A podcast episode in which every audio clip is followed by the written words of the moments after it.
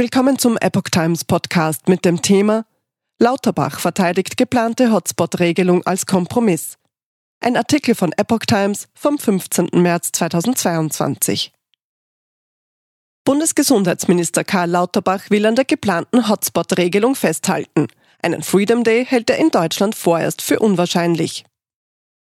Bundesgesundheitsminister Karl Lauterbach von der SPD hat den Entwurf für das neue Infektionsschutzgesetz und die geplante Hotspot-Regelung verteidigt.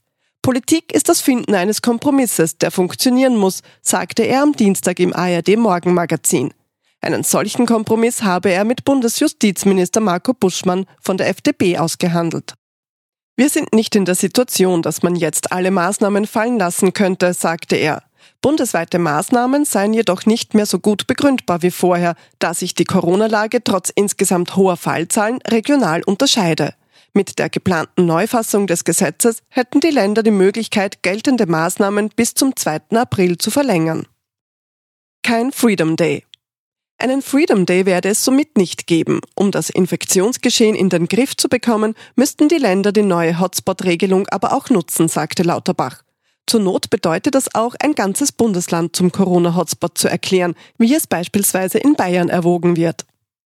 Die Unionsfraktion im Bundestag warf der Regierung allerdings unklare Entscheidungskriterien für die künftigen Corona-Maßnahmen vor. Die geplante Hotspot-Regelung ist nichts als heiße Luft, denn keines der Kriterien für die Aktivierung ist klar definiert, sagte der gesundheitspolitische Sprecher Tino Sorge der Augsburger Allgemeinen. Im Frühjahr werde es einen Flickenteppich regionaler Regeln geben. Das neue Infektionsschutzgesetz sieht vor, dass es auch nach dem Auslaufen der bisherigen Corona-Regeln am 19. März eine Reihe von Basisschutzmaßnahmen geben soll, darunter Testpflichten sowie die Maskenpflicht im öffentlichen Nahverkehr.